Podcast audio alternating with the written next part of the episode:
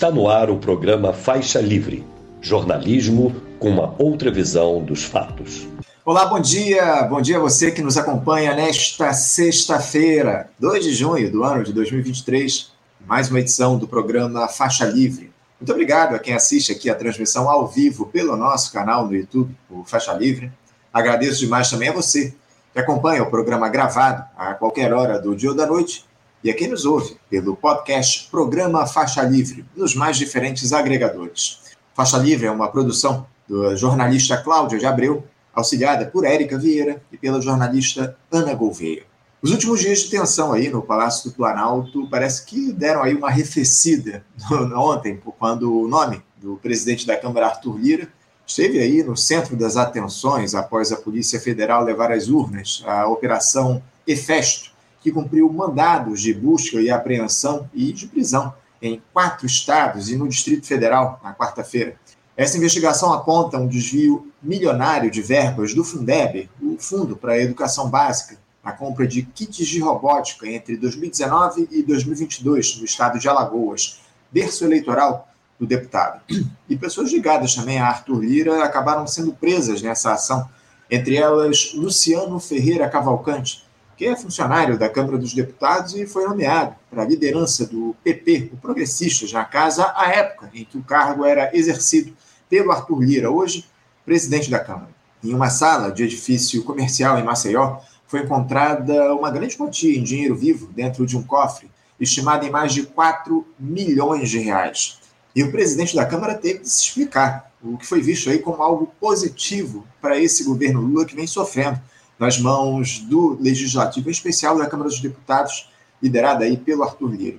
Bom, quem vai analisar todo esse, esse caso aqui para a gente, os meandros da política no programa de hoje, daqui a pouquinho será o historiador, membro do Comitê Central do Partido Comunista Brasileiro, o PCB, e presidente da Casa da América Latina, Irã Redel.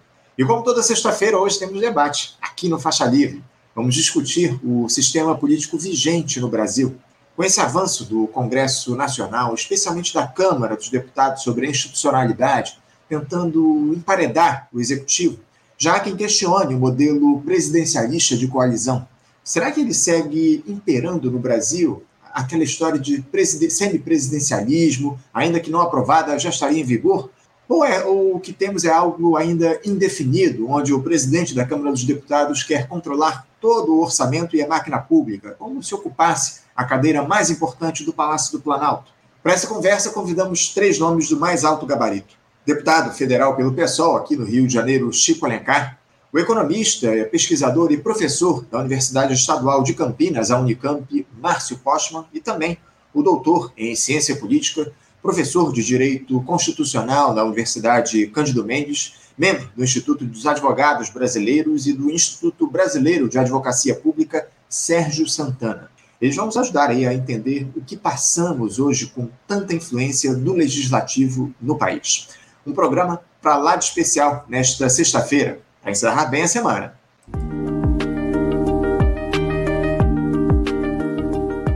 E iniciando as entrevistas no programa de hoje, eu saúdo o historiador, membro do Comitê Central do Partido Comunista Brasileiro, o PCB, e presidente da Casa da América Latina, Irã Redel. Irã Redel, bom dia. Bom dia, Anderson. Bom dia, ouvintes do Faixa Livre. Irã, é sempre um prazer contar com a tua presença aqui no nosso programa. Muito obrigado por mais uma vez você atender ao nosso convite para esse papo, Irã, porque com um pouco mais aí de cinco meses no comando do país, do Irã, o presidente Lula ele se vê em uma quadra de muitas dificuldades, emparedado por um Congresso, em especial pela Câmara dos Deputados, que dobra a aposta e suga o que pode e o que não pode em emendas do Executivo, com uma base social também absolutamente limitada, sem povo na rua e com uma extrema-direita sedenta por voltar ao Palácio do Planalto. A coisa piorou ainda mais, Irã, em relação à última vez que nós conversamos aqui no programa, logo há algum tempo atrás, essa desarticulação se amplia cada vez mais. Dava para esperar uma situação tão difícil, Irã, para uma gestão que se diz de grande aliança? Eu te confesso que eu tenho lá minhas dúvidas sobre essa caracterização, porque o fogo amigo está presente fortemente dentro desse governo. Quem votou em outubro, lá no outubro passado, Irã, fez o L de Lula ou fez o L de Lira? Bom, é, com certeza fez o L de Lula, isso aí eu não tenho dúvida. Mas o problema maior que eu vejo é porque o Lula, ele, o Lula e o PT persistem na, na velha receita da conciliação de classes e acha que pode dobrar o, a direita que ele trouxe para dentro do governo. Né? Então, quando você tem uh, todas as apostas né, é, na institucionalidade, numa institucionalidade de negociação de gabinete sem povo na rua, tá? e aí a gente tem de dizer claramente, porque o PT tem muito mais medo de colocar o povo na rua do que teve a extrema-direita. A extrema-direita colocava o povo na rua é, no, nos quatro anos de governo do Bolsonaro e o PT tira o povo da rua. A verdade é essa. Então ele vai ficar sendo, sim, chantageado o tempo todo por aqueles que sabem muito bem fazer esse jogo, né? O jogo congressual, o jogo do é dando que se recebe e o, o governo vai ficar o tempo todo emparedado. Não, não me é estranho essa, esse emparedamento que o governo esteja sofrendo, porque faz parte do jogo, afinal de contas, é a briga pelo poder. Né? O Lula acha que consegue dobrar o, a direita só no papo. É, vamos ver, ele não conseguiu até hoje dobrar a direita no, no papo. Na realidade, o que sempre fez foi é, abrir concessões. Então, a gente sabe perfeitamente, Anderson, que é o seguinte: é, essa direita ela é a da compra do voto. O, isso da liberação, da chantagem que se faz para liberar, né, para aprovar determinados projetos do governo em troca de liberação de, de verba, isso não tem outro nome, é compra de voto né, dentro do, do Congresso. E esse é o jogo que eles estão acostumados a fazer, né? E, e, o Lula sabe perfeitamente disso. Então, ele espera o quê da, da direita? Que a direita assuma a pauta da esquerda? Isso jamais vai fazer. Então, ele, o PT acaba, né, na realidade, assumindo a pauta da direita. Uhum. É, pois é, é o que a gente tem observado aí ao longo desses últimos tempos, né, Irã? Lamentavelmente, essa. Bom, a gente fala sobre esse fisiologismo aí que se amplia no Congresso Nacional, na institucionalidade do nosso país, e essa grande aliança que o Lula buscou lá nas eleições, lá no, no processo eleitoral do ano passado, acaba se mostrando presente nesse momento. E era justamente nesse sentido que eu queria te questionar agora, Irã. Você acha que o, o Lula está, digamos assim, pagando a conta da aposta que ele fez durante a campanha, buscando as alianças por cima, sem investir nessa construção de uma base social sólida, que foi as ruas, nos momentos, o que, vá, que fosse as ruas, nos momentos de dificuldade dessa gestão como esse, é, há, há, uma espécie aí de Lula estar tá pagando esse preço das apostas que ele fez lá atrás? Veja bem, é, ele está pagando o preço, mas se nós pegarmos desde o do primeiro governo Lula, o PT que surge das ruas, surge dos movimentos, do movimento sindical, né, e da, da luta contra a ditadura, ele, esse PT esqueceu o que, que, o que, que significa estar nas ruas. Então, desde o primeiro governo, o PT sempre trabalhou para esvaziar as ruas, para fazer o, o, a luta institucional, a luta de, de gabinete. Quando o Lula vai é, fazer o enfrentamento com Bolsonaro, e aí eu já falei isso aqui em outro programa, ao personalizar a política, você permite justamente fazer o seguinte jogo é, discursivo: é eu represento a possibilidade de derrotar o fulano, né, uhum. o, o opositor. Então venham todos comigo. Não está se discutindo aí um projeto de sociedade. Tá? Então você personaliza a política, você acaba caindo no jogo que interessa à direita, que é o, o, o do personalismo político.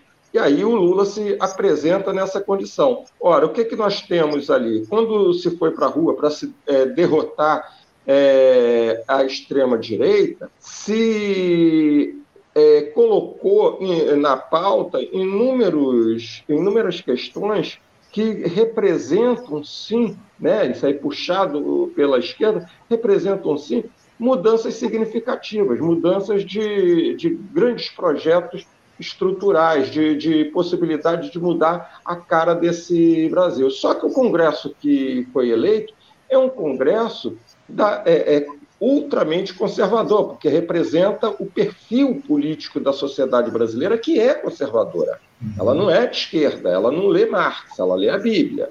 Tá? Então, o, o, o que, que acontece? Nós hoje temos aí né, um, um, um, o seguinte embate. Pra, você não tem como avançar com os grandes projetos, porque essa, essa direita ela está acostumada com a pequena política, política paroquial. E a política paroquial é a política personalista. A política personalista é aquela que precisa de, de verba para ir para a sua paróquia, para é, é, atender o posto de saúde aqui, é, é um, o calçamento de uma rua ali, do, uma escola acolá. Então, essa é a política que tem predominado, e, e, ou seja, não se discute mais o, os grandes projetos. Né? Como é que a gente resolve é, é, essa, essa questão? E está predominando a pequena política, política paroquial, em pleno Congresso Nacional. Né? É, e, e, aí o, o Lula tem de ter consciência de que ele é um pouco responsável por isso. Por quê? Porque ao tirar o povo da rua, aliás, ao não colocar o povo na rua, né, ele como a principal liderança de, de esquerda, é, quer dizer, progressista, não digo que o Lula seja um cara de esquerda, mas é um cara progressista, é, ele acaba ficando refém desse tipo de política, né? Então fica dependendo de, é, é, de, de um presidente do Senado que não é um cara é, é, progressista, mas é um cara legalista, para resolver os problemas de um outro, que é o presidente da Câmara, que é o administrador dessa pequena política. É aí ele refém do, do próprio jogo que ele resolveu jogar e achando que ia poder mudar a regra do jogo com o, aqueles que elaboram a, a regra do jogo. É como se você uhum. pedisse na época do Jambo, né, que acreditava que se é, ia é, é, que o Congresso, composto majoritariamente por latifundiários, ia fazer a reforma agrária. É mais ou uhum. menos isso. Agora, o, o Irã, essa questão do personalismo que você traz é muito interessante, porque, é, me, me corrija se eu estiver enganado, desde o, a redemocratização aqui no nosso país, a política, especialmente nas eleições para o Executivo Federal, elas se dão todas elas em torno desse personalismo que você citou aí. Uh, e quase todas elas em torno do nome do Lula. Algumas, algumas dessas eleições, o, o adversário para derrotar a ameaça que o Lula se colocava, e outras o Lula se tornando aí a alternativa para uma mudança da, do cenário que, que, se institui no nosso país. Você não acha que uh, esse personalismo ele está instaurado na política institucional do nosso país desde a retomada da democracia ou dessa democracia burguesa que impera aqui no Brasil? Eu acho que desde sempre, né? não só desde a redemocratização, mas a política brasileira ela sempre girou em torno é, de personalidade. E a esquerda não não não está isenta dessa influência não. Só que a esquerda não controla a máquina. Quem controla a máquina é a direita. Então, o personalismo da direita, que é extremamente fisiológico, é, que não tem por pretensão é, é, fazer mudanças estruturais, ela é, é acaba predominando na, na, política brasileira. Tá? E isso aí é um, é um complicador. Por quê? Porque você tem uma população é, extremamente alienada é, da, da política, ela deposita no outro a solução dos seus problemas, né? deposita no outro a solução de problemas estruturais é, do Brasil, e, e, só que esse outro aposta na institucionalidade que é personalista, que é fisiológica e que é paroquial. Né? Então, ou seja, nós estamos patinando, patinando, patinando, e diz assim: ah, é, mas nós estamos melhores do que estávamos há 20 anos, há 30 anos. Eu não sei se estamos melhores ou se permanecemos com cara um pouco diferente, mas permanecemos do, do mesmo jeito. Para você ver, é, precisamos de, é, é, de um ministro do Supremo Tribunal que já foi criticado, que já foi atacado pela esquerda no momento em que ele resolve enfrentar a extrema-direita, ele vira ídolo, uhum. inclusive de elementos da, da esquerda. Né? Então, até o momento em que ele começar a atacar de novo a esquerda. Então, é, é, veja bem, a, a cultura política no Brasil, ela é, gira em torno é, é, da pessoa, em torno daquela liderança. Né? E essa liderança acaba ficando presa justamente ao, é, é ao jogo fisiológico, ao jogo paroquial. Lembrando aqui, é, aproveitando a tua citação, você se refere ao Alexandre de Moraes, né, ministro do Supremo Tribunal Federal, que já foi é, poucos lembram, mas o Alexandre de Moraes foi secretário de Segurança Pública lá em São Paulo, na gestão do hoje, como você citou aqui nos bastidores, do hoje camarada Geraldo Alckmin, o companheiro Geraldo Alckmin, que é, é, que era governador de São Paulo à época e liderou aí uma série de operações, inclusive situações em que policiais agrediram professores lá em São Paulo, enfim, é essa figura que hoje se coloca diante, como, como salvador da pátria, como você mesmo diz, diante dessa extrema-direita que avança no nosso país. É esse o cenário em que a gente está colocado. Agora, o, o Irã, está tá mais que claro que a gente precisa fazer a construção de, de mobilizações populares aqui no nosso país. Você acha que ainda dá tempo de se fazer essa construção a partir desse governo Lula que está colocado? O que, que é necessário para que haja, o Irã, a formação de uma base social de apoio ao governo que se contraponha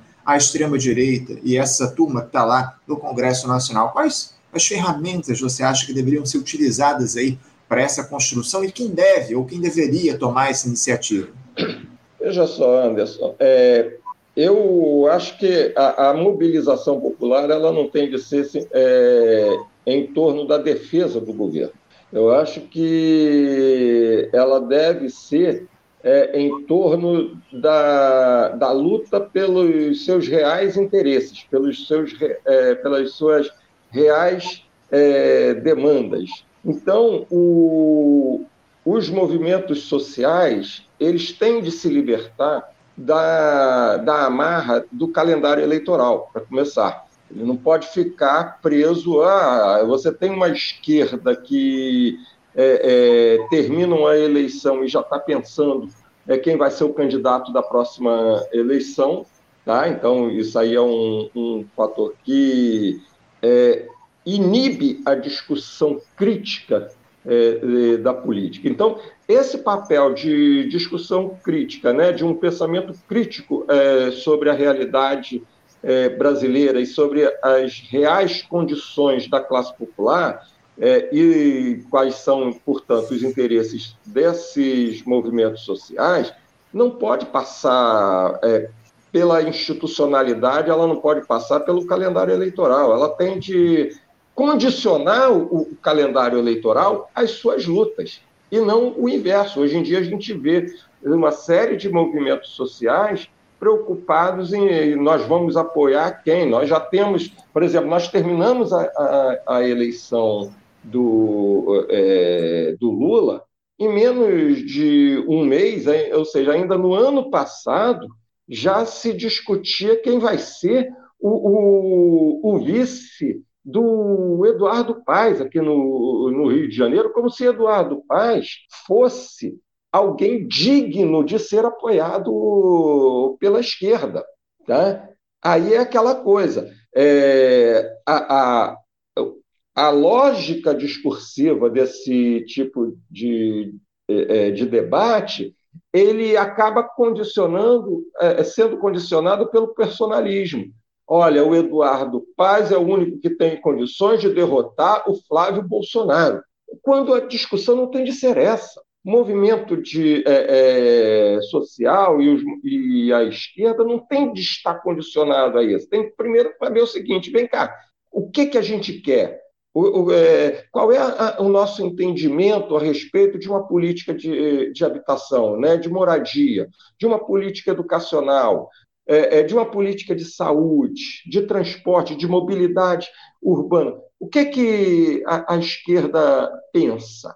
Então, tem de começar a construir de baixo para cima e não pegar emprestado o, o projeto do outro projeto burguês de cidade, que é a cidade de é, é, festiva, uma cidade é, é, toda arrumadinha em algumas partes né, da Zona Sul e do centro, que são roteiros turísticos, e joga pobre para bem distante. Né? É, não, o movimento social ele tem de se mobilizar e a esquerda tem de ser, os partidos de esquerda têm de ser um impulsionador e, e, ajudar a articular esses movimentos sociais na discussão de um, projeto efetivamente de esquerda, de um projeto efetivamente popular, e não ficar à mercê do projeto do outro. Né? Então, o caminho é esse. A gente não tem de partir, ah, temos de ir para a rua para defender o governo Lula. O governo Lula está é, é, nos cornos, né? está ali é, é, sendo bombardeado pela sua própria estratégia. Ele não podia esperar outra coisa do, do Arthur Lira. Afinal de contas, o Lula fez campanha para o Arthur Lira ser o presidente da Câmara. E esperava o quê? Não, agora ele virou bonzinho, ele, deixou, ele tirou a camisa do, do Bolsonaro e colocou a camisa do Lula. É, venhamos e convenhamos, ele, ele quer o poder, ele sabe que a sobrevivência política dele depende da manipulação das verbas públicas que ele controla ali no Congresso. Então, como é que ele pode fazer? Ele tem de fazer a chantagem com o, o, governo. É um congresso da pequena política, é um congresso que é, é, não está preocupado com nenhuma discussão de sociedade, com nenhuma discussão política. Ele está única e exclusivamente preocupado com os seus interesses paroquiais, cada um ali. É, é, é isso que está acontecendo. Então, se o movimento social não, não parte para é, é, essa articulação, para formular efetivamente quais são, qual é o seu projeto de sociedade, vai continuar a reboque da, da direita e do fisiologismo. Essa construção de baixo para cima que você tanto coloca, e eu considero, assim como você, tão importante, o, Irã, infelizmente a gente não tem visto no nosso país há muito tempo. Né? Foi, é, e, e, é, e, é evidente que a gente traz aqui, uh, de alguma forma, o Partido dos Trabalhadores no centro dessa discussão. Mas eu acho que para muito além do PT, como você muito bem coloca, os movimentos sociais eles precisam de iniciativa, justamente nesse sentido, né, de buscar as mobilizações, de buscar fazer essa construção. Você acha que houve aí essa, de alguma forma, captura desses movimentos sociais pelas estruturas partidárias, levou a esse quadro de anomia que a gente observa hoje? Olha, sem sombra de dúvida, aí não tem como a gente não responsabilizar em muito é, os, do, os três governos do, do PT tá? É, e, e, a postura da, da CUT tá? É, nesses três governos que possibilitou justamente o, o, esvaziamento da discussão política no campo da esquerda, porque dizia o tempo todo que era o seguinte: se você faz crítica ao governo do PT, você está fazendo o discurso do inimigo, você está fazendo o discurso da direita. Então você já classificava qualquer crítica, né? aliás, já desclassificava qualquer é, crítica ao, ao governo, aos governos do PT. Enquanto isso, né, a direita foi se articulando, foi se articulando. E o, o, o PT né, e os seus seguidores, né, seus devotos, porque vira quase que uma coisa de, de seita quando você são torcedores, é, eles, ao invés de contribuírem fazendo o, o, o movimento avançar, eles fizeram justamente o oposto. Não, não vamos é, é, cutucar onça com vara curta, vamos, deixa que é, é, lá o, o, o, Lula sabe o, o, que fazer, o Lula é um negociador.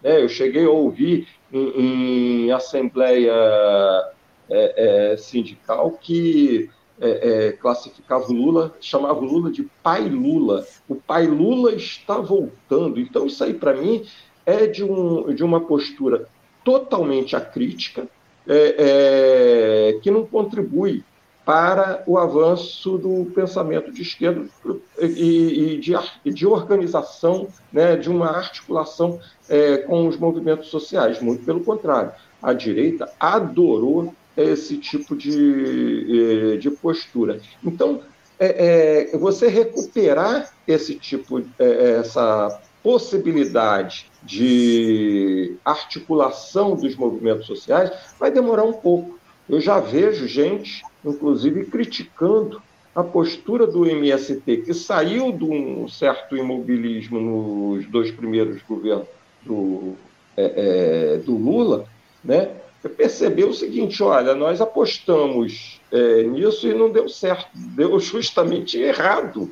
É, houve um retrocesso nós vimos o, o agronegócio avançar de forma avassaladora, e agora vem com mais força ainda, porque ontem você acompanhou né, o, é, que quem puxa o PIB brasileiro para cima é o agronegócio. Então, como é que você uhum. vai discutir uma reforma agrária dentro de um congresso desse que é conservador e dizer assim, porra, mas o agronegócio é quem está puxando o PIB para cima, é que vai fazer, vai possibilitar né, a queda da taxa de juros e tal, aquela, é, é, enquanto a gente teria de discutir justamente o seguinte, como é que a gente muda essa estrutura colonial é, fundiária, né? como é que a gente altera isso, e não é, criticar o MST como ele, quando ele resolve sair do, do imobilismo dele, ou seja, a ala mais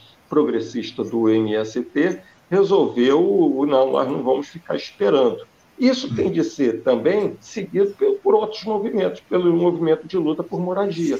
Por exemplo, levando em consideração que 80% da população vive nas cidades e, os, e, o problema de moradia é gravíssimo. Né? Basta quem é, é, sai da. Aliás, no caso do Rio de Janeiro, não precisa nem sair da, do centro, do, do, do, da Zona Sul ou, ou, do centro da cidade. Basta você olhar um pouquinho para cima e você vê como que as favelas têm crescido. Né? Então, é, isso daí é, é um problema gravíssimo, não só político, quanto social, econômico, é, é, é tudo. Né? E uhum. é, é, é, também um problema humanitário. Como é que você deixa essas pessoas viverem nessas condições? Sim, né? sim. Porque isso aí é, é dá voto para um monte de, de político picareta que, que consegue se reeleger em função da miséria alheia. Tá? Então, os movimentos é, é, urbanos eles têm de sair também para é, é, trazer a discussão da moradia, incomodar mesmo a classe média, que é a, a questão da moradia. Né? E, mas tem de, antes tem de ter qual é o, o projeto, o que, que vocês propõem? Né? Não, é, não pode ser, a proposta não pode ser simplesmente fazer ocupação. Nós temos de ter um, uma proposta de é, é, habitacional, que o, o Minha Casa Minha Vida não, não resolve simplesmente. Tá? Não resolve. Sim, só... Ali é um pequeno percentual só. Uhum.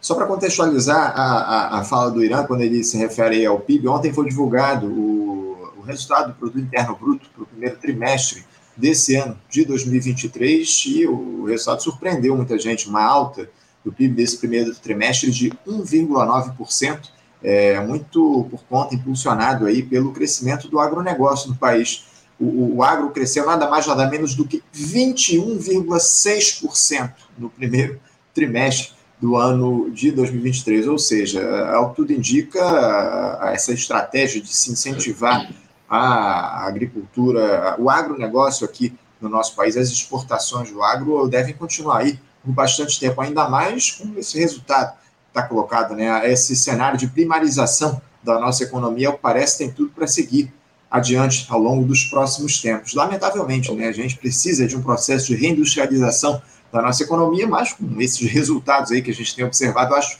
muito difícil que a gente siga nesse caminho pelos próximos tempos. Ao que tudo indica, o governo deve se guiar aí, deve se basear no agronegócio para ter um crescimento mínimo aí do nosso país. É, a, talvez a tábua de é. salvação dessa gestão, não, eu, Irã? É, não, e lembrando que provavelmente, porque o que a gente é, soube é um, um, percentual mínimo, mas provavelmente no interior do, do país, com, é, é, onde o agronegócio é muito forte, nós vamos ter trabalho escravo a dar com rodo. Né? É, nós temos de entender que esses latifundiários eles não têm nenhum pudor em utilizar é, o trabalho escravo. O problema é, é, eles ficam preocupados é quando eles são pegos. Né? Eu, por exemplo, compro mais o vinho da vinícola Aurora, porque pô, não dá. É, é, Garibaldi também não dá para você comprar nada né, disso que tem trabalho escravo. Então, eles não só querem manter a estrutura fundiária é, do período colonial, como eles ainda querem retornar com a escravidão. Né? É, é, e isso é muito grave. Você ter um desenvolvimento econômico, é, aliás, um crescimento econômico, não é nem desenvolvimento, é um crescimento econômico pautado no agronegócio que utiliza é, trabalho escravo, né? é, é um, um, um Brasil arcaico que está predominando. É, é, a, a, discussão de um Brasil moderno não, não se pauta mais isso. O que, que a, a gente está o tempo todo é, é, tapando buraco, a gente está o tempo todo é, correndo atrás do, é, é, do prejuízo. Cadê o, o, que você teve até em, os anos 80, né? podia dizer até os anos 80, você tinha uma discussão de, de que Brasil você quer construir né? Que Brasil moderno é esse? Que sociedade você quer? Como é que você inclui essa, é, é, é, essa população que sempre foi excluída das benesses do crescimento econômico? Ou seja, como é que você leva o desenvolvimento econômico e social para essa sociedade? Hoje em dia não tem mais isso. Hoje em dia você discute é, é, o mercado, os mercados como se fosse uma entidade sobrenatural, né? Uhum. É, e a gente tem que deixar bem claro: esses, esses mercados que a mídia tanto idolatra né? é, é, são os especuladores. São os especuladores que ganham dinheiro em cima da miséria alheia. Uhum. Tá? Então, para eles, se a inflação subir, eles ganham. Se os juros subirem, eles ganham. Se os juros caírem, eles ganham. Ou seja, eles estão o tempo todo ganhando. Tá? Eu quero saber o seguinte: como é que a gente consegue é, é, construir justamente esse projeto alternativo? Ou seja, voltar a discutir sociedade e não discutir mercado. Uhum. Tá? Eu não quero discutir taxa de juros, eu quero discutir é, é, é a sociedade. Tá? Como é que você é, é, organiza o mundo do trabalho, de tal forma que o trabalhador é, é, tenha sua, é, é suas garantias. Vê o, o, o que você tinha no início dos anos 2000, que são os, os trabalhadores de aplicativo que eram colocados como empreendedores tal, com aquela ideia, eu sou patrão de mim mesmo, é, ó, eu não preciso de patrão, eu não preciso de, é, é, é de Estado. Isso levou à facilidade do desmonte da, é, é, das garantias trabalhistas no Brasil, a reforma trabalhista que não vai ser mexida. O Lula não vai mexer nisso, já anunciou. Tenho cá minhas dúvidas se eles vão encampar é, é, a grita geral para revogar o novo ensino médio. Eu, eu, tenho também cá minhas dúvidas, porque com esse ministro da Educação é, o Lula não vai querer bater de frente. Então, você tem uma série de questões que passam justamente pela discussão de que sociedade a gente quer. Né?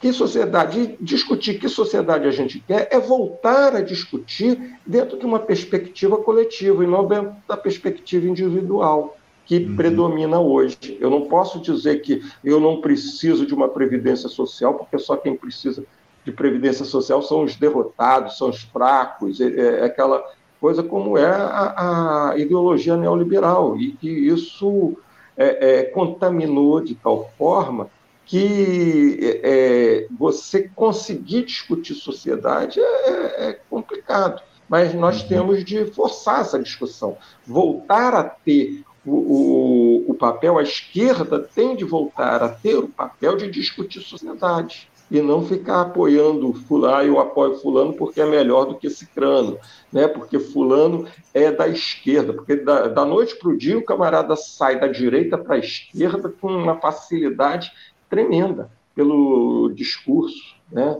Então, é isso, nós temos que voltar a discutir sociedade.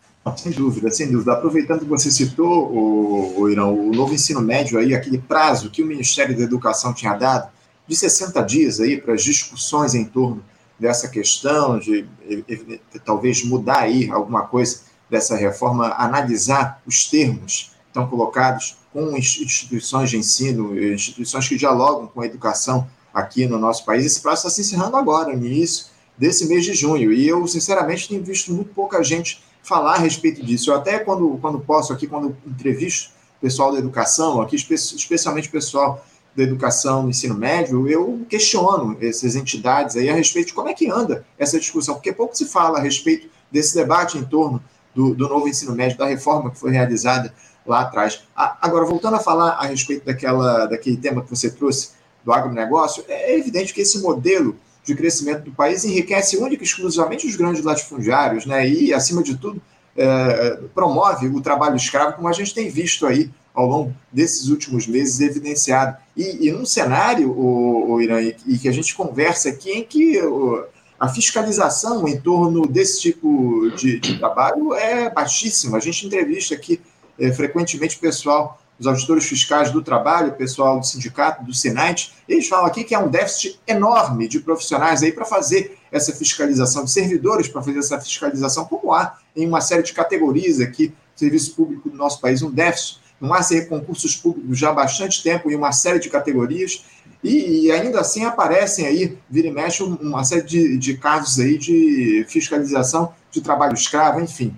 O cenário é muito grave, Irã. O cenário é muito grave, a gente precisa de uma atitude, de uma ação efetiva, o mais rápido possível.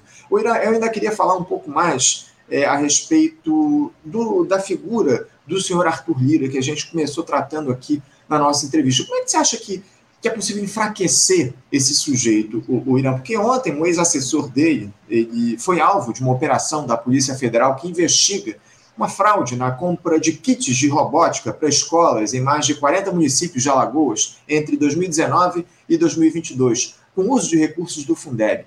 Nós até tratamos aqui dessa questão lá atrás no programa, quando esses suspeitos vieram à tona. Nessa operação foram encontradas, Irã, quantidades vultosas de dinheiro vivo em cofre, lá em Alagoas mesmo. A polícia estima em mais de 4 milhões de reais com a força que o Arthur Lira acumulou, Irã, esse tipo de operação da justiça pode, de alguma forma, minar o poder dele? Você vê o, o presidente da Câmara tendo o mesmo destino de um antecessor dele na cadeira, o golpista Eduardo Cunha, que acabou preso? E acabou solto de novo, né? então, é, é, é, impressionante. Antes de falar do Arthur Lira, eu é, é vejo quando o rico, mesmo que seja réu confesso, ele, o, o processo é arquivado, né? como é o caso do nosso ex-governador aqui. É, o, o, Arthur, o, o, Eduardo Cunha também agora vai estar tá solto, lépido e fagueiro aí pela, pelas ruas do, das grandes cidades fazendo política, por quê? Porque não, ele não, pode, ele não podia ficar preso. Agora, quantos pobres estão nas cadeias sem sequer ser julgados? Né? Então, isso aí é, esquece. Bom, voltando à questão do Arthur Lira, o que eu. E não foi só o dinheiro, não, que encontraram. Encontraram uhum. também várias caixas de remédio para impotência sexual. é, tem isso também lá dentro do cofre. É, é, a gente até imagina por quê. É, a questão é o seguinte: é, eu volto a dizer, é, a esquerda a esquerda está torcendo para que a justiça resolva o problema que deveria ser encampado por ela. Uhum. Tá? É, encampado por ela e, e sendo trazido para a rua. Tá? Eu não acredito muito que isso venha a enfraquecer o Arthur Lira enquanto ele seja presidente da Câmara, até porque ele vai usar o seguinte argumento: estão me perseguindo politicamente porque é, eu não estou agradando o, o governo, então é, é, aí estão jogando a polícia, estão instrumentalizando a Polícia Federal para me perseguir politicamente, ainda vai sair como vítima. Uhum. Né? Agora, o senhor Arthur Lira tem esse poder também com voto da esquerda dentro, aliás, da dita esquerda, é, dentro do, é, da Câmara. Né? O PT fez campanha para o Arthur Lira, o PCdoB fez campanha para o Arthur Lira. Então, é, é, não é de se surpreender essa postura. Eu não acredito, portanto, que o, o Arthur Lira vá se enfraquecer assim, não. Eu não acredito mesmo. Agora, mais, volto a dizer, mais uma vez, nós estamos esperando que resolvam o nosso problema, ou seja, que a justiça resolva o nosso problema, que algum salvador da pátria resolva o, o nosso o nosso problema, como foi o Joaquim Barbosa, como foi o, o, o Moro para alguns, como foi, agora é o, o, Alexandre de Moraes. Então, é, é, olha só, tem isso, viu como é que agora, agora o cara vai se ferrar, porque tem alguém que vai resolver o problema. E a gente sabe perfeitamente que isso está dentro da institucionalidade, daqui a pouco ele vai processar quem o acusou. Uhum. Né? É, e vai pedir reparação. Né? O, o Sérgio Cabral não está pedindo reparação? Sim. Pô, então, pô, eu roubei sim, mas ninguém pode dizer que eu roubei. Sabe? Uhum. Isso é, é um, um, um absurdo. Então, eu não acredito que isso vá alterar em muito, não, porque ele tem o controle ali de um número considerável de deputados que podem trazer problemas para o governo. Né? É, então, eu acho que ele continua ainda é, forte nesses dois anos de mandato, um ano e meio né, de mandato que ele ainda tem no, é, é lá na, como presidente da Câmara. Sem dúvida. Não, e, ainda, e ainda contando com a possibilidade de eleger o sucessor dele, né? Isso que, tá, isso que é mais grave, ou seja, o governo vai, vai ficar emparedado, ao que tudo indica, pelos próximos dois anos com Arthur Lira no comando, e ainda aí, pô, não dá para a gente esquecer que o Arthur Lira foi reeleito presidente lá da, da Câmara dos Deputados com recorde histórico de votação. Nunca um parlamentar recebeu tantos votos para ser reeleito, ou ser eleito presidente da Câmara, enfim. É, ao que tudo indica, teremos uma situação muito difícil ao longo dos próximos tempos em torno dessa figura deletéria chamada Arthur Lira, inclusive que vai ser tema aqui, essa questão do, da, da, do poder da Câmara dos Deputados, da, na, na institucionalidade, enfim, o, o sistema o, político que é colocado no nosso país. Diga lá. É, é, é, eu não me surpreenderia que o PT venha a apoiar o, o indicado do Lira, não, viu?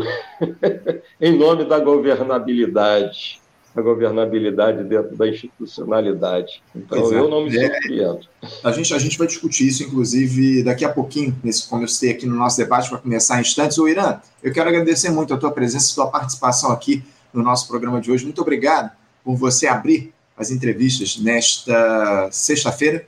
E a gente certamente vai dialogar em uma outra oportunidade aqui a respeito dessas dificuldades que a gente vem enfrentando na política nacional. Muito obrigado, Irã, pela tua presença. Um bom dia para você, um ótimo final de semana. Um abraço forte. Obrigado você pelo convite e a todos os ouvintes também. Obrigado, Irã. Até a próxima.